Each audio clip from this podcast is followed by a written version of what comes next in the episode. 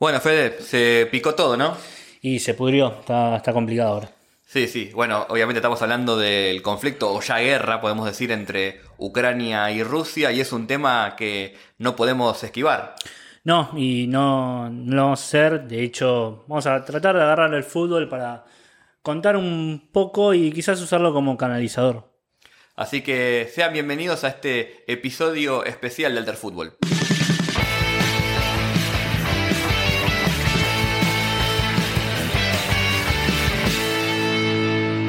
Bueno, Fede, hola, ¿cómo estás? ¿Tanto tiempo? Sí, tanto tiempo, ¿no? ¿Cómo estás?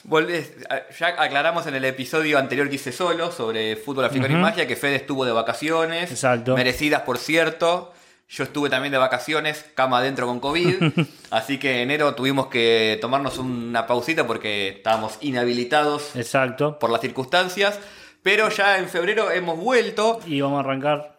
Sí, y arrancamos fuerte, ¿no? Sí, exacto. Con un tema que la verdad no, nos nos sorprendió, no lo habíamos pensado también tocar antes que todo esto ocurra, pero, pero bueno, ahora más que nunca. Sí, sí. Eh, partamos de, algunas, de algunos puntos que me parece que son importantes.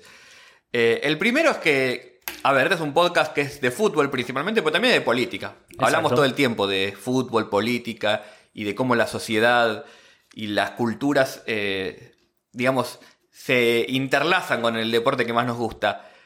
Eh, pero bueno, justamente como es un podcast de política también en, parte, no podemos esquivar el tema y hacernos eh, los otarios, vamos a decirlo así. No. Porque es un tema que está en, boca de todos y donde el fútbol también tiene un poco su, su rol secundario, obviamente, pero está ahí y creo que es algo que nos puede ayudar a entender hoy un poco más algunas cuestiones del conflicto. Sí, una cosa, básicamente lo que, una cosa que decía Nahuel, que ya no vamos a poder explicar mucho más de eh, cuestiones muy chiquitas, porque no, tampoco viene el caso, pero sí mostrar un poco el panorama y la realidad es que siempre, como siempre hablamos nosotros de que el fútbol también sirve para contar realidades, en esta oportunidad, eh, más que nunca, y principalmente con muchos detalles pequeños que dan, dan cuenta de lo que es la sociedad, de lo que pasa y de cómo también hay algunas reacciones políticas que, también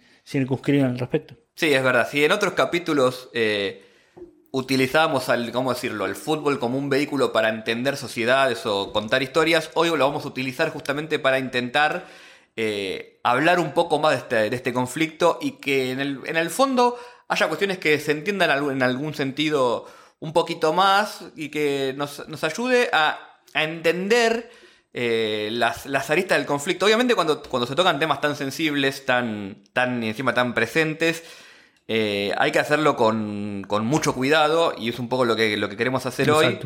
Por eso, por lo menos desde mi parte, ya básicamente, antes que nada, quiero sentar la postura de que me, parece que no solo por motivos morales o, éticos eh, o, humanitarios, lo que la invasión que está haciendo Rusia es debe ser repudiada, sino también por motivos geopolíticos y, motivos eh, que me parece que exceden ese, ese costado primario del, análisis que obviamente a todos nos golpea, que son las imágenes fuertes, las explosiones, las, las, emociones. Obviamente, de ese lado siempre uno está en contra de eso, pero en este caso en particular también eh, hay cuestiones de política internacional y del orden mundial que a mí por lo menos me parecen que tienen, tienen también su motivo de ser. No pretendo que nadie acuerde conmigo, ni, ni Fede tampoco. Es más, en algunas cuestiones tenemos algunas discusiones, que es parte de la, de, la discusión política que, todo el mundo tiene. Sí me parece que vale la pena, antes de empezar, hacer esta pequeña salvedad de que vamos a intentar tocar algunos temas eh, solo con el ánimo de intentar explicar algunas cuestiones eh, más generales del conflicto para que haya algún... Eh, algunas aristas para entender el conflicto, no para justificar o para... Exacto. Eh, no para intentar, eh, ¿cómo, se, ¿cómo se puede decir? Eh, editorializar, aunque claramente uno cuando habla de un tema está haciendo alguna, alguna línea editorial, pero nuestra intención hoy es más que nada utilizar el fútbol como, como una especie de paraguas que nos permite ir a distintos temas puntuales. que ayuden, que nos ayuden a nosotros y a, y a ustedes que nos escuchan o nos están viendo a entender un poco más este conflicto. Porque quizás Fede hay, hay mucha gente que no tiene por qué saberlo, obviamente no, es un, no, no era un tema que estaba tan en boca de todos hasta hace relativamente mucho tiempo. Entonces quizás hay algunas cuestiones que, que no son tan claras, porque fue todo muy rápido. Sí, una cosa yo aprovecho también y antes de, de seguir con el capítulo, eh, sí, desde ya es, es importante y, y concuerdo con lo, con lo que dice Nahuel. Eh, hay una cosa que tenemos que tener en claro también, no es el único conflicto armado que hay en este momento en el Sí. mundo, sino que hay en diferentes puntos del globo, por así decirlo, de Myanmar, gran parte de África.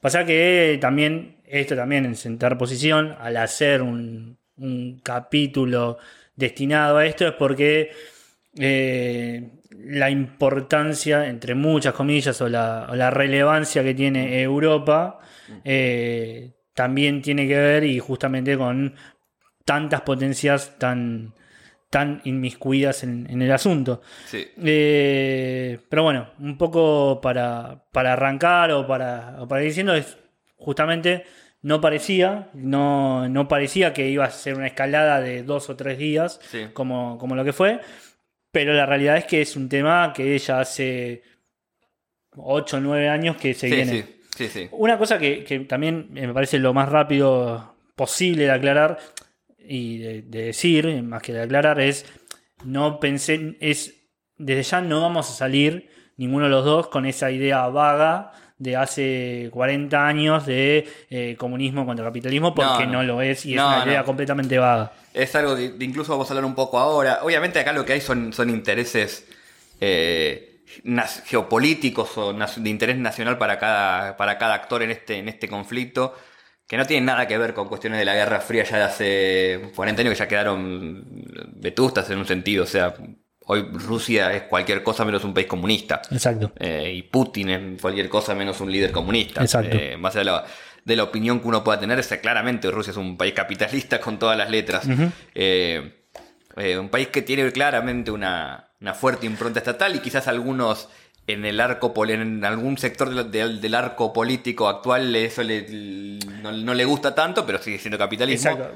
No De- es el objetivo de hoy retra- re- volver a la Guerra Fría. De, de hecho, es, es gracioso y va- en- en- es como que arrancamos de atrás para adelante, Sí. pero la, la primera, ¿cómo decirlo? La primera sanción que se le ocurrió sobre Rusia eh, no es, eh, es justamente una sanción económica Sí. a las empresas capitalistas que tiene Rusia y los Sí. cortes de, de diferentes empresarios, etcétera. Pero bueno, más allá de esto, eh, hablemos un poco de- Sí. del tema. Eh, en realidad lo que habría que empezar a hacer y lo que me gustaría empezar es eh, haciendo un breve paneo de, de- de la situación en Ucrania, que cómo se llega a, lo- a donde estamos hoy. Obviamente es un tema que, que es complejísimo y tiene muchas aristas eh, y que muchas de esas nos exceden a nosotros. Exacto. Pero yo hay dos cuestiones que creo que tenemos que tomar en cuenta para entenderlo y en esas dos cuestiones es donde el fútbol tiene su, su presencia eh, indirecta, vamos a decirlo, pero está y es la que a nosotros nos sirve como excusa para, para tratarlos hoy. Eh, el conflicto que hoy, que, hoy- que hoy está, que hoy escaló hacia una guerra ya en, en el territorio ucraniano tiene su inicio formal, por decirlo así, en lo que es el conflicto del Euromaidán, que es cuando una gran parte de la población ucraniana, sobre todo la, po- la población más de la, la zona occidental, eso es algo que vamos a ver ahora, eh, salió a manifestarse so- sobre el vínculo que tenía que tener Ucrania con la Unión Europea. Había unos tratados de, de libre comercio, había una- algunas cuestiones eh, de, de estructura política que empezaron a golpear contra el gobierno en ese momento de Yanukovych, que era un gobierno prorruso.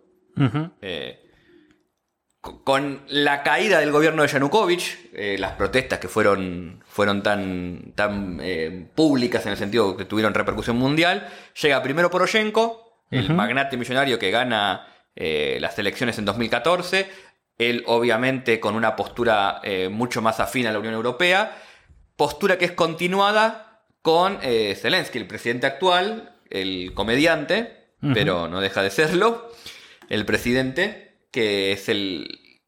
tuvo algunas, ¿cómo decirlo? Algunas aproximaciones que Rusia consideró que cruzó una, una raya, podríamos decirlo. Repito, esto no es que yo esté diciendo si está bien o está mal lo que hizo, sino que básicamente es lo que empezó a desatar el conflicto en un, en un sentido más grande.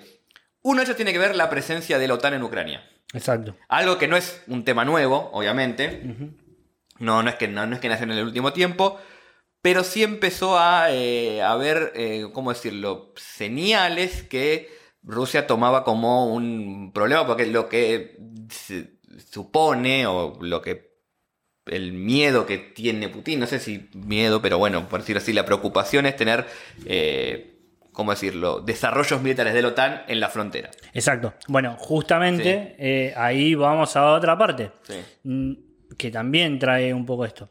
Cuando recién hacía Nahuel un repaso de eh, quiénes eran los líderes eh, y, dónde estaba esto también de la Unión Europea, también hay que atraer un líder más, que al fin y al cabo terminó siendo hoy alcalde de Kiev, que es Klitschko, el boxeador. Eh, salimos un poco del fútbol, pero volvemos también al deporte, por ahí el cliché al boxeador, que no tenía tantos lazos quizás con la Unión Europea, sino más eh, una visión más pro Estados Unidos. Sí.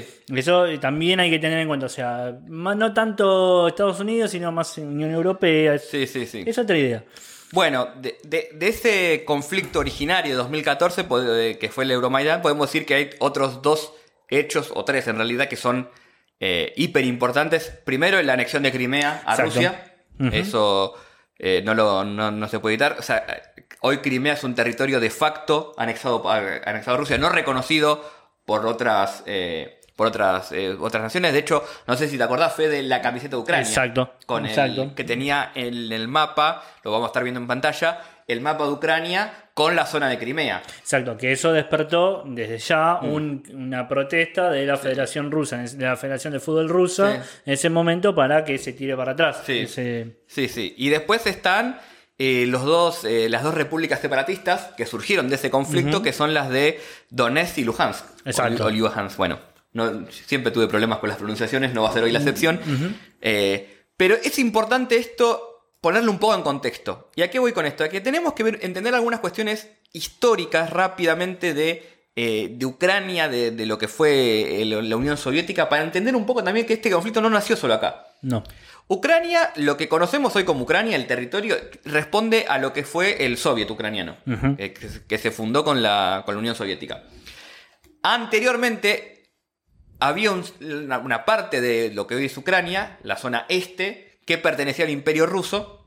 La otra, la otra mitad, por decirlo así, o era un poco más de una mitad, pero la, zona más occidental pertenecía a lo que es eh, el reino conjunto con, lo que hoy es Polonia.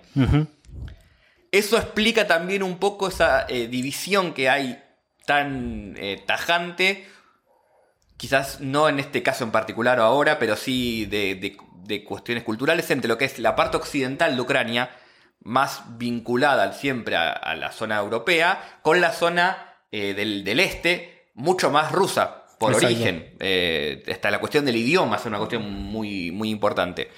Con lo cual, no es casual que tanto Crimea como eh, la zona de Luhansk y la zona de Donetsk sean parte de la zona este y estén justo en la frontera de lo que hoy es Rusia. Exacto. Eran, de hecho, la zona oeste, que es la que. La zona oeste y central de Ucrania, es eh, se anexiona al, territorio soviético recién en 1939, más de 10 años después de la instalación de, la Unión Soviética. Con lo cual es importante tener esta distinción eh, de dividir Ucrania en dos mitades. Por más que no sea tan fuerte como en otros lugares, sí existe esa tensión, esa diferencia, que tiene que ver también con la historia de los pueblos europeos que, y las fronteras en Europa, que también responden a avances políticos, no, no solo a cuestiones eh, culturales de cada nación, o sea, de cada pueblo, sino que también esto tiene que ver. No, y ahí te agrego algo más que también es, sirve, nos sirve para nosotros para comprender que no es tan no es tanto países o las fronteras eh, existen, porque claramente existen, pero son mucho más ondulantes de lo que en realidad parece de repente, ahora una cosa que pasó en este tiempo es las dos repúblicas separatistas que eh, las, las aceptó. Las reconoció. Las reconoció Rusia, claro. eh, que no tienen un reconocimiento. No, de hecho, para el mundo siguen siendo parte de Ucrania. Exactamente. Sí, sí. Y después cierta cantidad de otras situaciones similares que ocurren en, en diferentes partes del mundo también, ¿no? De hecho, hay otros territorios como Abjasia, puede ser que Sí, también... en Europa incluso tenés Transnistria del sheriff. eh, Tenés Transnistria, hay- es como que... Hay muchas zonas que son, eh, digamos que el quien ejerce el control eh, de facto de la zona no es el gobierno al que la, la política internacional le reconoce eso. Eso es algo que suele pasar mucho. Pasa en Europa, pasa mucho en África también. Bueno, y esto es un primer paso que ahora yo lo tomaría, por Sí. ejemplo, para eh, explicar o contar esto de, los, lo, de lo que nosotros hablamos cuando hablamos de tanto sentido de pertenencia de algún, eh, algún club, alguna institución. de algo. Bueno, acá está justamente. Es Sí. una, re- una república separatista que eh, aparte es llamativamente la Donetsk, que estamos Sí. hablando, del dueño del mejor equipo de Ucrania. Claro, que porque- también nos puede servir para explicar. Sí, sí, sí. Bueno, eh, si uno si uno ve ya el conflicto de- del Euromaidán, ya encuentra el fútbol ahí en dos, digamos, en dos o tres cuestiones que son claves. La primera es hoy que se habla, por ejemplo, término que usó, por ejemplo, Putin para justificar la invasión que había que desnazificar Ucrania. Básicamente lo que, lo que está hablando es del componente neonazi que hay en organizaciones eh, militares. En realidad, neonazi hoy es usado en, en Europa del Este más como un término eh, para hablar de nacionalismo y extrema derecha que de antisemitismo propiamente dicho, que también está el componente antis- antisemita, obviamente, no lo vamos a, no lo vamos a menospreciar, pero sí se habla de- en general de, eh, de grupos de extrema derecha eh, y ultranacionalistas. Uno de esos grupos que, fue un- que tuvo un rol clave en, en en las protestas del Euromaidán es lo que hoy se conoce como el Batallón Azov. Que es eh, que son es una- hoy es una fuerza que tiene rango oficial, es, de hecho es un, es un regimiento que pertenece a la, Guardia Nacional, está combatiendo hoy en las filas ucranianas. Sí, esos, lo- los, los que tomaron el poder y las armas cuando básicamente dijeron, bueno, ¿quién sale a defender? Sí, bueno, ¿Quién- de, de hecho cuando se hizo la votación para remover a, a, a Yanukovych, aunque ya estaba ido, o sea, estaban ahí muchos de, de los miembros del Batallón Azov eh, apretando diputados, básicamente. Exacto. Es- ese componente está y ya el fútbol está ahí, porque el Batallón Azov surge del grupo de uno del grupo llamado Secta 82, que era una parte de los ultras del Metal Kharkiv. Ujú. O sea, los ultras de, de- de- un grupo de los ultras de ese equipo, eh, un- que eran, obviamente, como en casi toda Europa del Este, de, de un posicionamiento de extrema derecha. Ujú. eh, esto es un tema que podemos también tocar en, en algún momento, como la fragmentación de lo que fue la Unión Soviética y sobre todo la República de Yugoslavia, y bueno, también de Checoslovaquia, pero principalmente de Yugoslavia, dio lugar a estos movimientos nacionalistas de ultraderecha que ya existían antes, pero que, con el- que encontraron a partir de la década del 90 una representación en el fútbol que después se fue expandiendo a cuestiones políticas, obviamente. Exacto. Es todo un tema. Bueno, y el Batallón Azov eh, es, es parte de este, de este, digamos, de esta. Sale un, un poco de esta, de esta fuente, por decirlo así, ¿no? De hecho, ellos, como tales, eh, se conforman cuando en un movimiento separatista en Kharkiv intentó tomar la sede de gobierno y ellos lo sacaron a los tiros, Los- básicamente. los a frenar. Sí, después, eh, a partir de eso, empezaron a lo que sería ampliar su, su zona de influencia hasta que en el Euromaidan tu- tu- tuvieron un rol clave, Eh, que a veces eh, un poco olvidamos. Y ese es un poco el concepto que está atrás de esta cuestión de desnazificar. O sea, obviamente en, en Ucrania hay un gobierno hoy que es de derecha. El de... Sí, el de Zelensky, o sea, es, de- es un gobierno de derecha. Obviamente, no todos los que forman parte de la coalición son, son de, de extrema derecha, pero también Hay hay, un- un sector, aunque por ejemplo es importante también aclarar que la pata más política, el Batallón Azov, luego se separó e intentó formar su propio partido político, más de derecha todavía, Sí. eh, que sacó un porcentaje no menor a las, las elecciones, pero no le alcanzó para tener representación.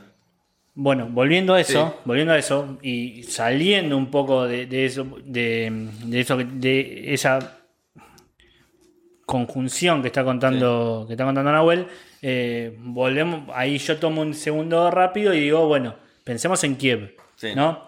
En Kiev, hoy por hoy, uno existe ya el, el alcalde, es un alcalde también de derecha, sí. en donde está Klitschko, que también de la misma manera, saliendo a la calle, eh, saliendo a la calle con las armas a cubrir su- con, con arma, con armamento. Entonces, pensemos siempre eh, que cuando se habla de neonazis Sí. o de nazis o de cualquier tipo de, de este estilo, en realidad no tiene que ver justamente con, porque, a ver, de repente el presidente, el presidente de Ucrania hoy es judío. Sí.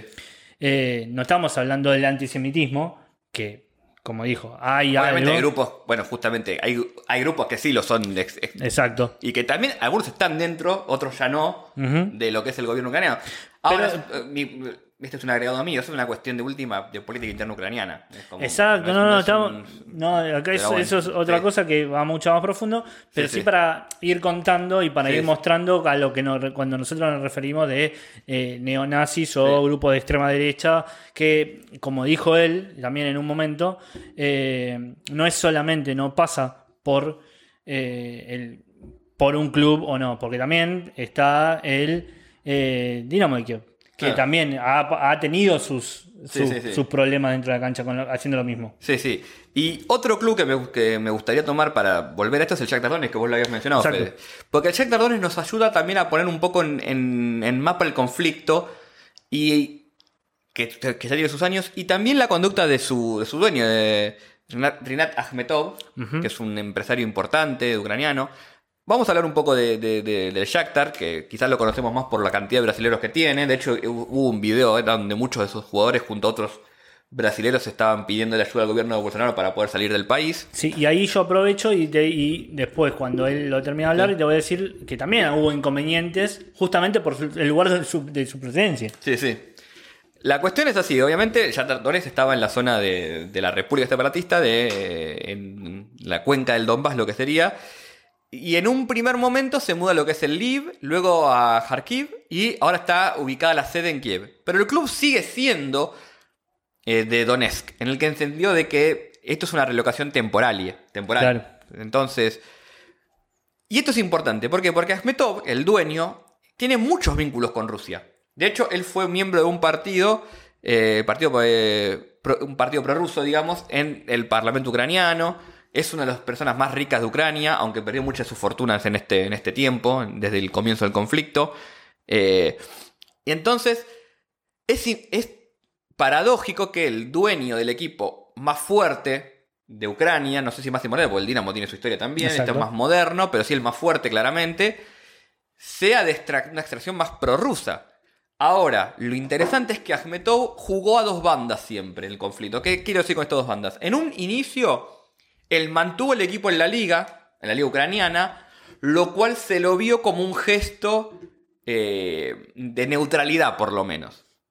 Pudiendo haber hecho otras cosas, sacando el club, haciéndolo jugar, ponerle en una liga, eh, vamos a decir, eh, local como tiene Crimea. Hoy Crimea no juega los equipos en Rusia, sino que tienen su propia liga. Bueno, podría haber inventado algo así. Obviamente por esos, eh, por sus vínculos que tiene con lo que era el, con lo que es el gobierno de, de, de- de Donetsk. Lo- pero en el- a grandes rasgos, en la, en la arena pública se mantuvo más neutral, de- de- con declaraciones más, eh, vamos a decirlo así, políticamente correctas, sin avivar mucho el, el- el fuego. De hecho, fue mudando al club para que siga compitiendo en, en las competiciones ucranianas. Pero por atrás o por, o por el costado, porque tampoco es un secreto a vos, no, tampoco es un secreto muy bien guardado, sí en un inicio tuvo muchos lazos con el, eh, con el gobierno de Donetsk. De hecho, el estadio, el Donbass Arena, que ya está destruido, se usaba como uno de los centros de distribución de ayuda eh, humanitaria, si se quiere. Sí. Obviamente, cuando estamos en un conflicto así, nada se hace sin algún tipo de acuerdo, por lo menos logístico, para que te dejen llegar la- las cuestiones ahí. Siempre se dijo de que este, el gobierno era en parte financiado por, por Akhmetov. Algo que se termina rompiendo luego más para 2017, y de hecho eso tiene que ver un poco también con la destrucción del estadio, del Donbass Arena. Eh, y ahí sí con la, eh, vamos a decir un poco así, con un poquito, una posición un poco más pro-ucraniana del Shakhtar Donetsk. No sé si tanto de Akhmetov, porque de hecho eh, Zelensky acusa a el año pasado, no hace cinco, en 2021, de ser uno de, uno de las cabecillas de un posible golpe de Estado que le querían dar a él. Sí, Es un personaje que tiene su importancia en la política eh, ucraniana y que está muy alineado, o al menos siempre se lo ve de esa manera, con lo que sería la zona más prorrusa del conflicto. Pero es interesante esta ambivalencia porque nos ayuda a entender dos cosas. La primera es que, eh, evidentemente, eh, Ucrania no controlaba lo que ya se sabe, eh, por lo menos las- las- la zona principal ¿no? Eh, de Donetsk, porque no se pudo votar casi, no se, en los No se juegan los partidos. no se juegan los partidos. O sea, evidentemente es algo que ya se que es sabido desde, desde 2014. De hecho, eh, con todos los, todos los decretos casi que le dan un- una zona especial a, a Luhansk y a Donetsk porque no, no hay control en buena parte de los, de los oblast. Pero esa mudanza del Donetsk, del Shakhtar Donetsk, de, de ciudad a ciudad, no es solo una cuestión geográfica que nos ayuda a entender, eh, a poner en el mapa el conflicto, sino que también nos ayuda a entender un poco la situación política con estas conductas, si se quiere, que fue tomando su dueño.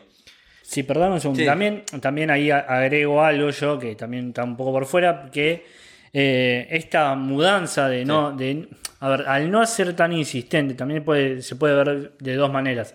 Eh, yo mm, no lo veo solamente con la idea de decir, eh, bueno, mantenemos al club, tratamos de mantenerlo como un guiño a la territorialidad de Sí. Ucrania, sino yo también lo veo al revés. Un equipo de Donetsk, de un equipo de, de una región Donbass prorrusa que se mantuvo como en algún punto una propaganda. Una propaganda directamente a Donbass. Sí, entiendo a dónde vas, pero no, no- no vi yo, por lo menos, tanta, eh, ¿cómo decirlo? Tanta eh, propaganda pública. De hecho, muchos exjugadores del Shakhtar Donetsk se quedaron, que eran que trabajaban en el Shakhtar Donetsk, Ujú. se quedaron en, en- Donetsk y hoy son parte del gobierno. Hubo ahí una discusión de cómo, De evidentemente, cómo seguir. claro, a ver, vamos a ser, vamos a ser claros. Siempre hablamos de que el fútbol en la mayoría de los países tiene una, importancia que excede lo deportivo. Exacto. Son. Obviamente, ser el club más importante de Ucrania en la región de Donetsk no es una cuestión que uno pueda decir, Claro. ah, es un- es un detalle más, no pasa Claro. nada. Eh, somos todos amigos. No, obviamente es un club que puede ser usado como herramienta política, propagandística, no sé. Con lo cual, por eso digo que es interesante ver la conducta de Asmetov, porque un poco te da a entender esa ambivalencia que, que tuvo, te ayuda también a entender un poco el conflicto. O sea, no, no todo- Sí. no todo es tan lineal a veces. No, justamente por eso, Sí. con esta ambigüedad, es que, que- que es lo que nosotros le estamos presentando en este momento, eh, también se notaba esos choques, esas tensiones, se notaba incluso en los partidos. Eh, a ver, la hinchada, Sí. o los ultras, Sí. vamos a ver, mejor dicho, de el Dinamo de Kiev, hace dos, dos años, tres años, directamente con trajes de Ku Sí. con, con remera, con eh, símbolos directamente nazis, o sea, la esvástica, etcétera, todo vestido de blanco, eh, insultando a los jugadores del Jack Tardones. Sí. ¿Por qué? Justamente también, entre otras cosas, por su pasado, Sí, por y también sea, por los brasileños. por los brasileros, Sí, o sea. Una, un enojo constante sobre ellos. Entonces, eh, más allá de esta ambivalencia que se puede llegar a entender de lo que hizo el presidente del Shakhtar, también existe esa tensión, nunca se terminó de, Claro, sí. nunca se Sí, terminó sí, de romper. Sí, sí, Entonces, eso es, eso es algo que comprender. Y después hay otra cosa que él, que Nahuel bien marca, que es eh, nunca los jugadores se terminaban de ir. ¿Por qué? Porque también tenían un poco más, un poco menos, alguna liga como la que hizo Crimea, como que trataron de jugar algunos partidos, básicamente no llegaban a... Sí, no, la lo que sería la selección que nunca se terminó de formar, Claro. claro. Eh, hay otro club importante en Ucrania que tiene que sigue un poco el camino del Shakhtar, menos conocido, que es el Soria Luhansk, ¿no? Sí, sí, exacto. que hoy, eh, que también el, su presidente eh, es miembro, es un empresario también miembro de, de- o fue miembro de un partido prorruso, que hoy el club está relocalizado, ¿no? También está, no, no está jugando en Luhansk, obviamente. No, también se movió, eh, Sí. fue variando en algunos puntos. Lo mismo, empezaron a correr. Lo que pasa, hay una cosa quizás un poco más llamativa que no llegó a irse tanto a la zona céntrica. De, No, se desplazó unos pocos kilómetros, unos- unos cientos, pero... a, Sí. que es una, a ver, una zona alejada, dentro de todo todavía alejada, pero también marca un poco que no tenían de terminar todo, todo ese poder económico que sí tenían otros, otros Sí, equipos. sí, sí, sí. Que, para que lo habíamos notado, es Sapro, Patrocinio, ¿puede ser? Sí, la, Exacto. la- donde está ahora ubicado. Esa es la, Sí. la ciudad donde ahora está ubicado. Eh, a partir de eso podemos ir, ir viendo también cómo, cómo, Sí, se sí. Va, mo- cómo se va entramando eso. Claro, nosotros hasta ahora lo que, lo que, lo que quisimos hacer rápidamente con estos, con estos ejemplos que fuimos dando fue ponerle un poco de, de contexto ge- geográfico y también un poco político a lo que está pasando dentro de Ucrania, digamos, antes de la invasión de Rusia. Exacto. Antes sería, esto sería como antes. Es- Esta, esta, esta tensión que había entre, entre Rusia y Ucrania tenía sus manifestaciones dentro de Ucrania. Y el fútbol manifestaba estas tensiones Exacto. de esta manera. Ahora, una vez que pasó lo que pasó, lo que ya todos sabemos, el avance de los últimos días, eh, la cuestión ahora cambia, Fede, porque ahora tenemos que hablar ya también de cómo la guerra impacta en el fútbol y cómo el fútbol también nos puede ayudar a, a explicar un poco eh, algunas de estas eh, sanciones que se están hablando. De la, del, por ejemplo, ahora que la final no se va a jugar más en San Petersburgo, se va a jugar en París. Bueno, hay un montón de cosas que están pasando en el fútbol que son sin- síntomas de, este- de esta guerra y que también nos ayudan un poco a entenderla.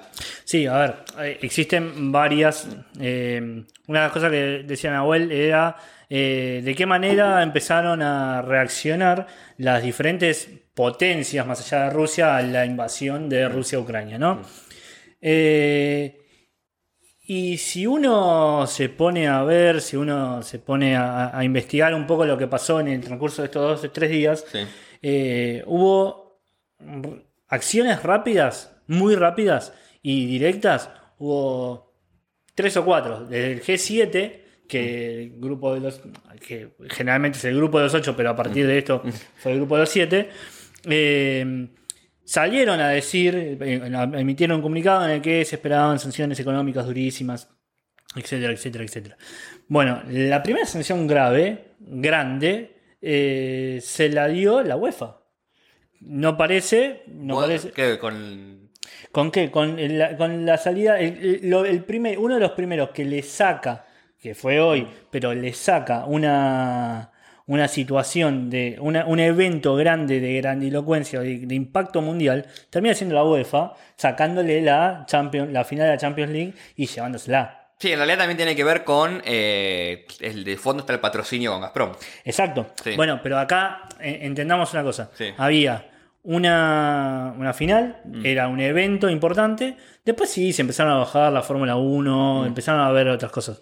Pero incluso hasta, eh, a ver, desde eh, las empresas, o, o- no hubo un- una gran multinacional que, la- a ver, básicamente vamos a hablarlo así. La primera multinacional que habló y que tomó una decisión concreta fue eh, La UEFA. la UEFA Sí. que le sacó la Champions League, la final de la Champions League que se iba a jugar en San Petersburgo, y ahora a mí me llama un poco la atención que termine tan rápido en París.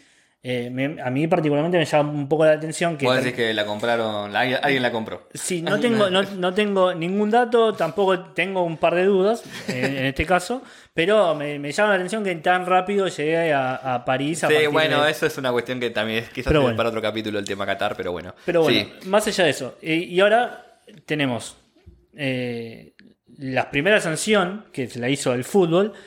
Y después tenemos el principal problema que también tiene que ver el fútbol, que es Gazprom. Lo Claro. que vos decías. Gazprom, que es la. Es la, es la principal empresa. La principal energética, sí. De hecho, el, todo el- la mayoría del, del gas que extrae Rusia, que se comercia a Europa, que también es gran parte, es de Gazprom, es, la, es una empresa gigante que obviamente tiene mucha presencia en el fútbol europeo. Exacto. A nivel de sponsor, digo. A nivel tiene eh, a nivel sponsor. Sí, bueno, tenemos que decir que Gazprom es la principal empresa rusa en lo que es la exportación de gas, también de petróleo, pero principalmente gas natural. De hecho, eh, abastece a, a- a Europa de, de- de ese, de ese ga- de gas. Y a partir de esa enorme ganancia que tiene, es una empresa estatal rusa, tiene mucha presencia en el fútbol. Tiene mucha presencia, obviamente, en, el- en el- su principal eh, eh, lugar de expansión puede ser el fútbol. Y tiene, a ver, para entender un poco por fuera del, deporte en sí, vamos a pensar que es eh, uno de los principales exportadores, por ejemplo, de gas a Alemania. Claro. Esto significa que eh, también hay, hay un arma de doble filo. ¿De, quién, de qué forma van a, van a generar algunas sanciones? Sí. Teniendo en cuenta principalmente que si hay algunas sanciones, Te también se recrudece el, peso, el Sí, precio, del precio del gas o la san- de hecho una, una de las sanciones que es el tema del, del SWIFT que es este código interbancario Sí, que sacar a Rusia eso significa sacarlo o sa- hacer todo lo posible para sacarlo de la oferta del gas exacto. con lo cual eso puede ser un problema enorme para Europa eso también explica un poco esta ambivalencia que bien decía, decía Fede con algunas empresas que no quieren perder los negocios que tienen con Rusia porque no es Afganistán que no, que no tenían dos pesos para, Exacto. sino que es un, es un, un actor político importante en la región, que tiene mucho, mucho comercio. eh, pero bueno, o sea, ahora la situación empieza a cambiar con esto que, que dice Fede, con la UEFA retirando la sede, que es esto, que eso es una pelea con Gazprom. Recordemos, el Zenit es casi de Gazprom. No, quiero, sí. no quiero decir algo que no tengo confirmado, pero estoy casi seguro de que sin, Sí. si, el, si no es el dueño, es, está, es el principal patrocinador, patrocinador y no creo que, Que comparta mucho el, el gasto, digamos, ahí. Obviamente eso es una pelea directa con, con su- un- uno de sus principales sponsors. Hubo Exacto. otros clubes, el Schalke 04 y eh, con Gazprom. Sí, y el ah. Manchester United también con Nerflot, ¿no? Sí, ahí, ahí esto, esto justamente lo, volviendo al tema de Gazprom, hay, un, hay un par de temas interesantes. El primer tema interesante es eh, quiénes son los que toman las decisiones. La primera decisión la toma el Schalke 04 que dice, bueno, vamos a sacar el patrocinador. Bueno, momento, ¿en qué situación lo saca? Eh, el contrato, el contrato de Gazprom con el Schalke 04 se vence en julio de este año. Eh, es, es verdad, fue uno de los primeros eh, equipos que tomó a Gazprom como por fuera, de, por fuera de Rusia como patrocinador. Ahora, se termina este año, no se sabe o no sabemos o no tenemos mucha idea de si eso significará en, no sé, de repente alguna multa supermillonaria, recontra mega millonaria. No sabemos bien los detalles del acuerdo o si simplemente lo único que hizo fue sacarlo de la camiseta y bueno, listo. Y que quede como una publicidad. Y eh, son como contratos muy, muy, muy difíciles de ver.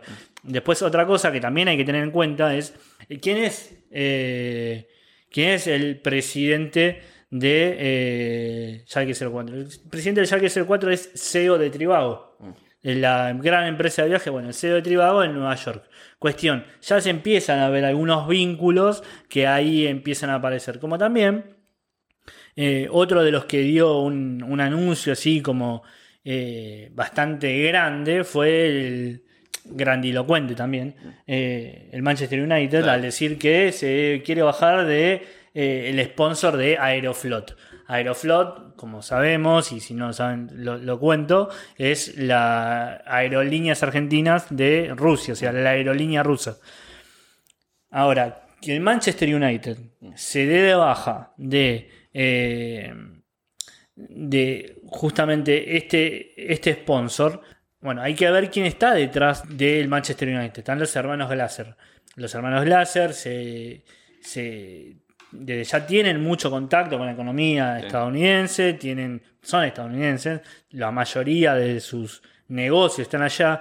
Entonces, eh, también hay que prestarle atención a esos gestos que, si bien son gestos y símbolos grandes, no dejan de ser, eh, no dejan de tener gran parte de la geopolítica detrás. Claro, hay siempre alineamientos que, son, que son claros, sí.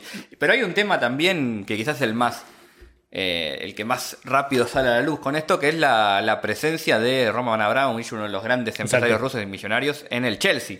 Exacto. que también es, eh, es afectado, puede ser af- afectado por estas eh, sanciones. Por hecho, muchas de las sanciones no solo están apuntadas a empresas, sino que están apuntadas a los individuos, o sea, a lo, a lo que es ese gran grupo de millonarios rusos, que muchos de, de la- de- de origen de lo que fue la, la disolución de la Unión Soviética y cómo se repartieron esas, esos bienes que quedaron sin Estado, sin dueño Exacto. como una forma de que ellos presionen a Putin para que se retire de, eh, Ucrania. O algo así como decir, mira, me estás complicando la vida, hermano. Sa- Exacto. sa- sa- saca- Entonces, bueno, Abramovich es uno de esos. Y ahora también, eh, puede tener algún conflicto con el Chelsea, no sabemos. No Bueno, sé. lo que, lo que está dando vuelta ahí es obviamente, eh, a ver, lo que una de las sanciones que, que- que se conocieron fue el tema de congelar cuentas, el tema de Sí. congelar pasaportes, el tema de Activo, ¿no? Es propio- activo, moverse, etcétera, etcétera. etcétera. Si eso efectivamente se produce como se está produciendo, como si no llegara a una negociación, porque también volvemos a lo mismo, estamos hablando de sanciones, eh, que entre paréntesis, si invadir, si invadir un, un país lleva a una sanción económica, ahí también eso, eso es llamativo. Pero bueno, más ¿En el- qué sentido? no, en el sentido de no, no, les, no, no pareció a las grandes fuerzas, no le pareció tan grave. Claro, o sea, un poco lo que, lo que se viene comentando es esto. O sea, si, si vos invadís Ucrania y lo único que te hacen es una sanción econo- sanciones económicas que podés soportar, porque Exacto. también tiene que ver con eso, que, que Rusia por ahora las podría soportar sin una intervención militar que, que de las potencias para defender Ucrania, básicamente la- le, vendiste el, le vendiste el territorio. O sea, es una es un los abandonaste, que es un poco lo que dijo mismo Zelensky, Claro. lo dijo lo dijo claro ellos, nos, nos dejaron solos. Exacto. O sea, no, no, no es que no es una conspiración nuestra. no, no, no. Es algo Ahora, que esto hoy, viernes. Puede cambiar mañana. puede cambiar mañana, quizás probablemente esto el lunes o cuando salga o Sí, ya este cambió momento y quedó viejo, pero que- no lo voy a borrar porque. quedó viejo, no lo vamos a borrar, lo Sí. vamos a seguir siendo y quizás ahí salimos a decir otra cosa distinta Sí, pero- en base a la situación. Claro, hoy parece que los dejaron. Sí, de hecho, eh, bueno, volviendo un, poco al tema de la política, es, es eh, particularmente llamativo y es algo que lo, lo digo en, en- principalmente en mi nombre. Me llama la atención como eh, una persona con el pasado político, con el pasado político llegó a decir eh, tantas barbaridades a una, a una gran potencia que ha actuado de esa forma muchas veces, como lo es Rusia, y que no haya podido nunca construir los apoyos para poder bancárselo. Básicamente es decirle a tu hermanito más chiquito que tenga 6 años, entonces hablo de mí, de mi parte, eh, y decirle anda y insulta a aquel señor grandote. No te va a decir nada, o sea, básicamente lo dejaron solo sin la potestad de construir un apoyo. Ahora, también una de las cosas que se ve es, incluso de esto, es eh, la necesidad de generar algún problema con alguna de las naciones que estén dentro de eh, el acuerdo de la OTAN, Claro. en la que, bueno, a partir de ahí se pueda desplegar un poco más. Bueno, sí, de hecho, bueno, y ahí volvemos al fútbol. Fútbol. Porque el, el, el principal, ¿cómo decirlo? El principal, la el principal país que podría llegar hasta a caer ahí es Claro. Polonia. Exacto. Polonia, que recordemos, eh, ya, ya tiene un pasado con Ucrania, este estuvo- la mitad estuvo, estuvo unida, digamos, y que ahora Polonia juega contra Rusia para, la- Exacto. la clasi- para el repechaje de la clasificación al Mundial.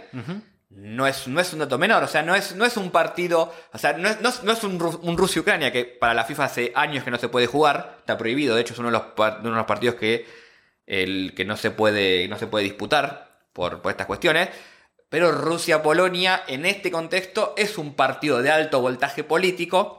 ¿Por qué? Primero por eh, esta afinidad que tiene Polonia con, con Ucrania, por lo menos con gran parte de lo que es eh, Ucrania. Pero también porque es un país que muchos dicen en una eventual avanzada de, de Rusia puede llegar a tener, eh, puede llegar a sufrir alguna, alguna invasión. Se habla principalmente de Finlandia al norte, Sí, que hoy lo amenazaron con que no entre, con que no entre la OTAN porque se le pudría el rancho. exacto. Eh, Finlandia que siempre es un grano en el de la de Rusia, pero es otra para otro día, es otro tema ese. Y bueno, sí, la Polonia pri- principalmente, con lo cual es un partido con mucho voltaje político. De hecho, Ru- eh, Polonia, junto a la República Checa, creo, y Suecia, que son las otras tres del grupo, primero metieron- eh, habían empezado diciendo que no querían jugar el partido, eh, Sí. no querían jugar contra Rusia. Y después el comunicado fue no queremos Bajando. jugar a Rusia en Moscú, con lo cual abrieron como la puerta a jugar el partido en una sede neutral. Por ahora es un tema que va a, va a tener que hablarse. No, no, tiene mucho tiempo porque queda un mes básicamente para que esto se termine de definir.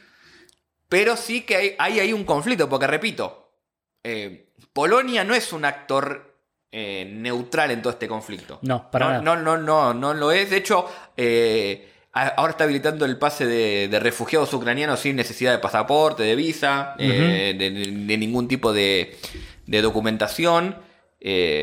así que hay que seguir eso porque ahí también puede haber algo. Pero repito, ¿Por qué traemos esto? Porque esta rivalidad en el fútbol, que parece un partido de fútbol, nos sirve de vuelta para explicar un poco más en profundidad el conflicto con estas cuestiones que estamos trayendo, con estos lazos históricos, con estas cuestiones geopolíticas de, la, de la OTAN, que también habla Fede. Yo creo que eh, haciendo esto en este capítulo, por lo menos dimos un panorama no te digo más general porque es un conflicto que se puede escribir ríos de tinta, se puede hablar por horas y que no lo llegas a abarcar, pero sí queríamos sentar posición. Primero y principal. Sentar posición, obviamente, pero también utilizar el fútbol para explicar el conflicto, no para hablar tanto de fútbol hoy. Exacto. No sé si te quedó algo en el tintero. Eh, no, bueno, un poco al respecto de para que tengan en cuenta, rápido, si, si vayan, si van viendo. Eh, muchas veces nosotros decimos que el fútbol es un, reflejo de, eh, no sé si tanto de la sociedad, pero sí de con muchas personas se ven reflejados en lo que pasa, en los individuos incluso.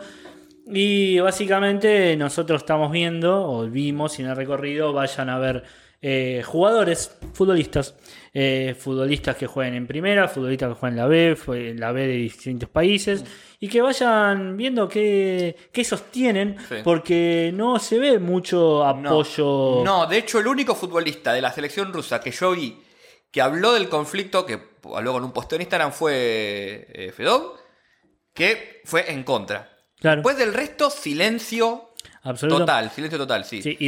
vamos a decir algo también. No es fácil manifestarse contra Putin. No. En este caso, más todavía.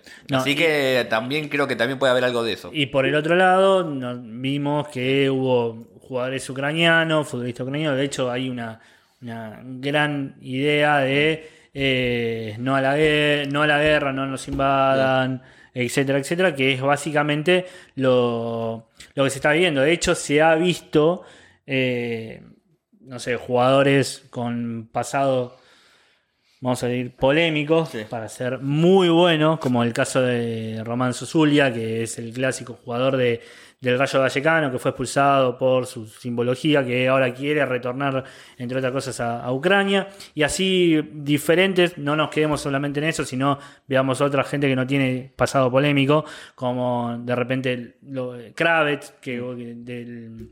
Sí, Sichenko. Sichenko, o sea, son todos jugadores que no tienen un pasado polémico, pero sí de repente, mismo Shevchenko, mm. que se han mostrado. Eh, justamente mostrando que nosotros queremos seguir diciendo Ucrania y nos queremos mantener así. Sí, digamos que es un conflicto que desde una guerra, que desde lo, ¿cómo decirlo?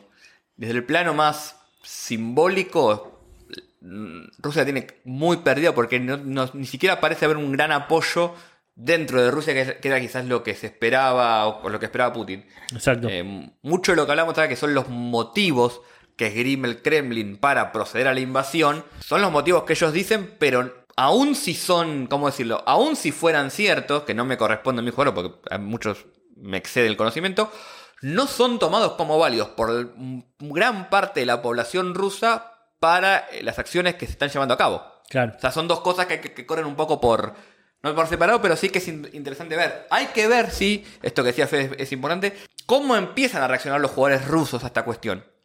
Porque en algún momento algo van a tener que decir. Los partidos se, van a, se va a jugar. La Liga Rusa, por ejemplo, que hoy, hoy ayer o hoy volvió, de hecho, se volvió a jugar. Eh, la Liga Ucraniana está suspendida por tiempo indeterminado. ¿sí? Eh, así que vamos a ver qué, pasa. Obviamente, esto que decimos siempre, el fútbol ayuda también a veces a manifestar mensajes y a partir de eso nosotros los tomamos y analizamos un poco qué es lo que está pasando. Hoy, viernes, a dos días del inicio de, la guerra, la situación para nosotros pasa por esto que estuvimos mencionando, ¿no? Eh, cuestiones de cómo Europa o, Occidente, si se quiere, fue reaccionando y cómo el fútbol tomó esa reacción.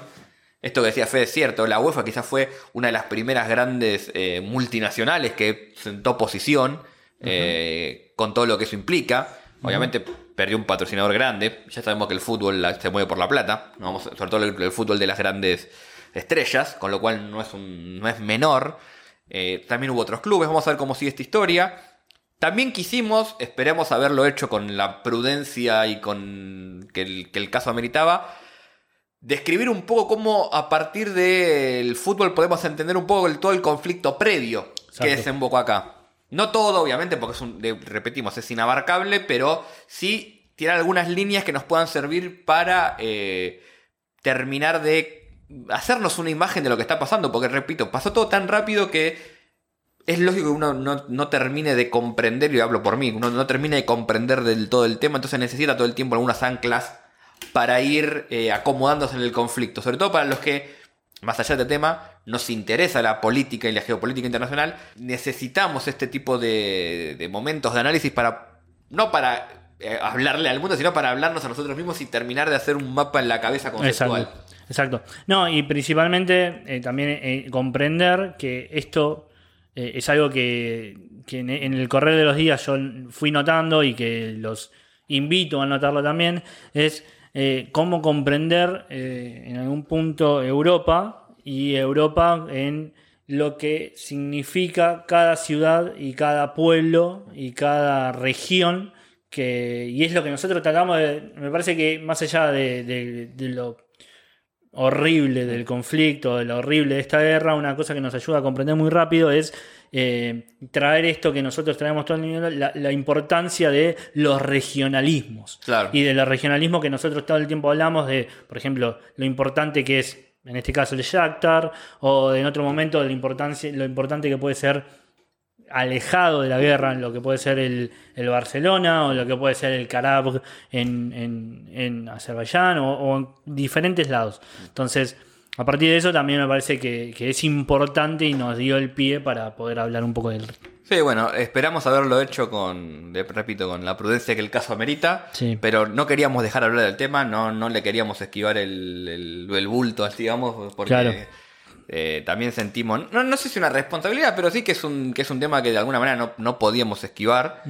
Eh, pero esperamos también haberlo hecho dentro de lo que son los límites del alter fútbol, ¿no? Un poco. Sí, eh, así que bueno, les agradecemos el habernos escuchado o visto. Como siempre, nos estaremos viendo en las próximas semanas nuevamente. Ya saben, nos pueden seguir en Alter Fútbol en todos lados: Twitter, Instagram, las cuentas personales, yo Nahuel ZN. FG Lamas. Así que, gente, nos despedimos y un abrazo grande. Nos vemos.